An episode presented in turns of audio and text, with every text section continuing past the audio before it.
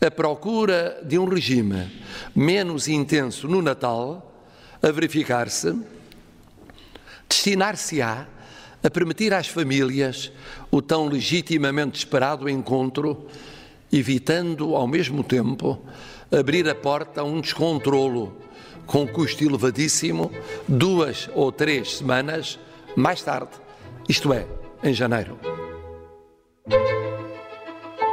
Viva! Está com o Expresso da Manhã. Eu sou o Paulo Baldaia. O governo travou a fundo na passagem do ano, mas não foi a tempo de travar para o Natal.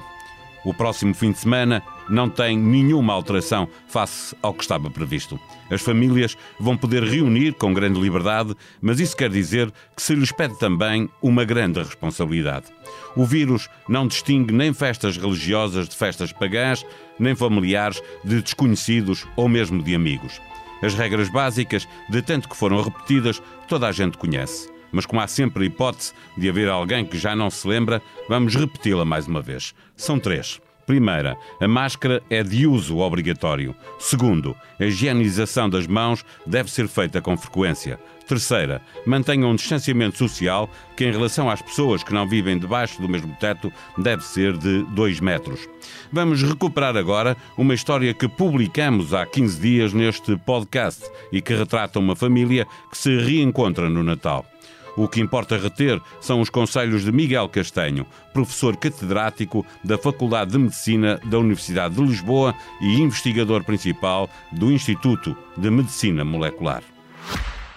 O Natal de 2019 foi passado em casa do João, 72 anos, e da Amélia, com 70. De Lisboa vieram o filho e a nora, com dois netos, e a filha e o genro, com um neto. Além desta família direta, também veio uma irmã do João, com um filho, e um irmão da Amélia, com a mulher, dois filhos, duas noras e três netos. O ano passado, apertadinhos em duas mesas, a noite de consoada foi passada com 20 pessoas. A família Costa e Souza vive o Natal com muita emoção, mas sabem que este ano não pode ser tudo igual.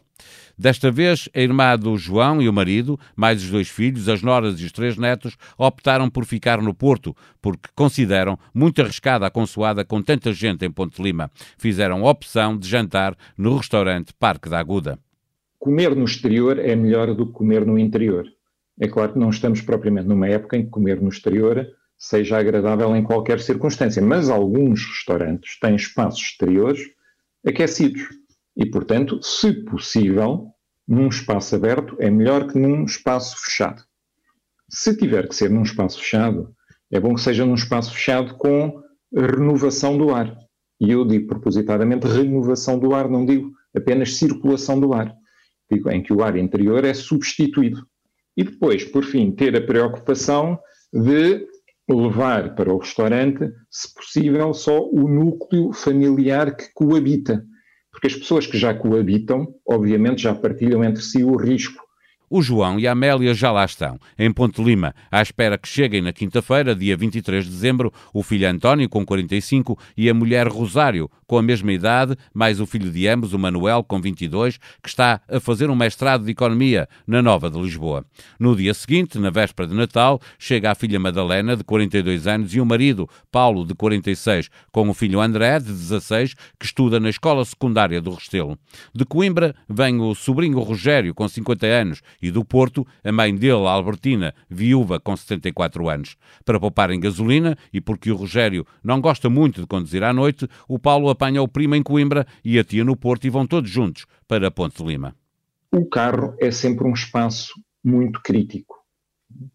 Agora, o que é que pode mesmo assim reduzir a probabilidade de contágio? Primeiro, se não usarmos o carro na sua lotação máxima. Isto é, se as pessoas puderem dividir em dois carros, é melhor do que uh, lutar em um carro. Segundo, observar a regra da renovação do ar. E mais uma vez, é renovação do ar, não é circulação do ar.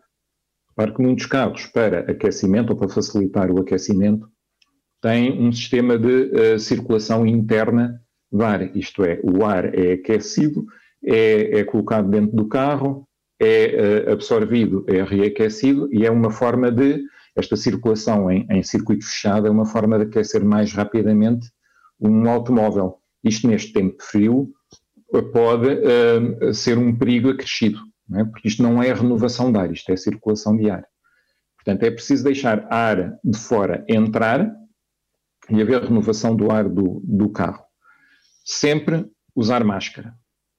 É? É, é, incómodo por vezes, dificulta a conversação, é verdade, mas aqui a proximidade é de tal maneira entre as pessoas que devem usar sempre máscara. A consoada será passada numa sala razoavelmente grande para 10 pessoas, metade das que estiveram o ano passado no Natal. A noite costuma ser bastante fria em dezembro, a sala tem uma grande lareira, uma janela e uma porta a dar para o quintal. A família combinou bem as regras a que todos devem dar atenção para a noite de consoada correr com o mínimo de riscos.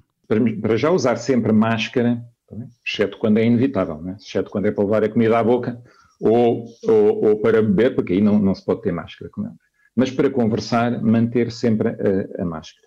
Depois podemos pensar que, um, obviamente, para as pessoas estarem a 2 metros umas das outras, mais ou menos, uh, a referência seriam 4 metros quadrados por pessoa, ou seja, para 10 pessoas, por exemplo, um, um, salão de 40 metros quadrados. Nem sempre é possível, porque já é uma, uma sala muito, muito jeitosa, de 40 metros quadrados para 10 pessoas, por exemplo. Mas estes valores médios de nada contam, isto é, não conta ter um, um, nada vale ter um salão muito grande se depois as pessoas se juntarem todas para conversar. É? A sala grande vale se as pessoas se espaçarem entre si. Não vale se as pessoas se agruparem. E, e aí é um, é um, ponto crítico. Uh, o, o ponto mais crítico, obviamente, será sempre o sentar à mesa, porque mais uma vez as pessoas vão estar em, em proximidade, em maior proximidade. E repare que agora, a partir do momento em que as pessoas se juntam à mesa, já não interessa se estão em contexto de restaurante ou se estão em contexto de, hum, de ajuntamento particular, de casa particular. O vírus é absolutamente, é, é, é absolutamente insensível ao contexto. Portanto, só é sensível à proximidade entre as pessoas. Um, e, portanto, aqui assim, na mesa é o grande ponto crítico. Se for muita gente, o que eu, o que eu aconselharia uh, seria um, um, um, jantar buffet, em vez de estarem todas sentadas em grande proximidade e, portanto, falando e, portanto, projetando as suas partículas bucais, que são inevitáveis e que saem, projetando-as umas sobre as outras. Portanto, o que eu aconselharia é, se possível, ainda que não seja exatamente o modelo tradicional, ainda que não seja exatamente aquilo que consideramos ideal para o Natal, porque não inspira um, uma festa familiar, inspira mais uma, uma reunião uh, circunstancial ou institucional. É, se puderem fazer algo tipo uh, buffet circulante, isto é, há um ponto onde as pessoas recolhem a, a, a comida para o seu prato, mas depois espalham-se numa área maior para comer, eu, eu, creio que é preferível em relação a, ao jantar tradicional. A renovação do ar é sempre, sempre, sempre desejável. Um, como se faz isto em cada circunstância, tem que ser cada família, eh, portanto, a avaliar uh, que condições de arquitetura tem. É? Provavelmente será mais fácil para as pessoas, por exemplo, têm uma lareira, que mantém um aquecimento regular do espaço, poderem também uh, abrir alguma parte de alguma janela para que o ar possa entrar sem grande arrefecimento da temperatura da sala, portanto, sem se tornar propriamente uma, uma sala desconfortável.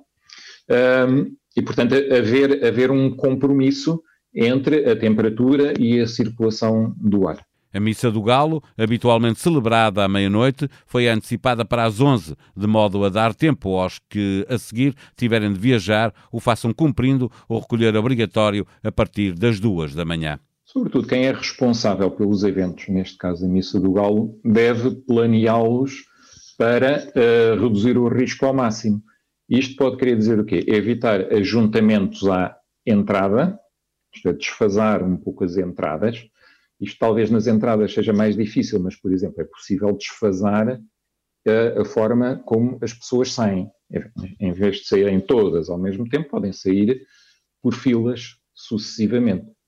Dentro da, da missa, os, os, lugares devem ser marcados, de modo que as pessoas não estejam em contacto direto umas com as outras, de modo que estejam mais ou menos a dois metros umas das outras. Muito importante evitar os cumprimentos diretos. Existem várias formas das pessoas se cumprimentarem. Convém, uh, uh, neste momento, inovar, mesmo que isto seja uma fuga ao protocolo, uh, e, portanto, fazer um cumprimento à distância. Muito importante também, não deve haver cânticos na, na missa. Né? Deve, deve prescindir-se uh, dessa parte do cerimonial, se é que ela está projetada, porque já aconteceu, isto, é, isto não é intuição, isto é, é, é, são dados reais, é sabido que, por exemplo, nos, nos, grupos corais o risco de transmissão é elevadíssimo, né? porque as pessoas estão mais próximas umas das outras, porque projetam a voz, porque não usam máscara, né? e, portanto, são, são atividades de altíssimo risco.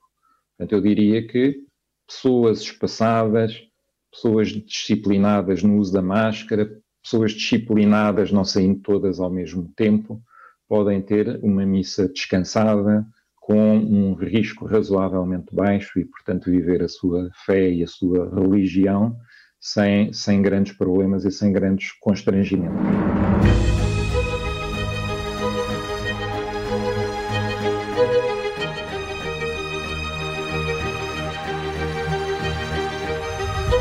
Todos os dias, dezenas de pessoas tentam entrar na União Europeia para pedir asilo. Mas essa possibilidade, inscrita e salvaguardada no direito internacional, está a ser-lhes negada de forma violenta. A Comissão Europeia conhece os casos de reenvios ilegais de pessoas, mas diz não ter poder para impor sanções aos países que os realizam.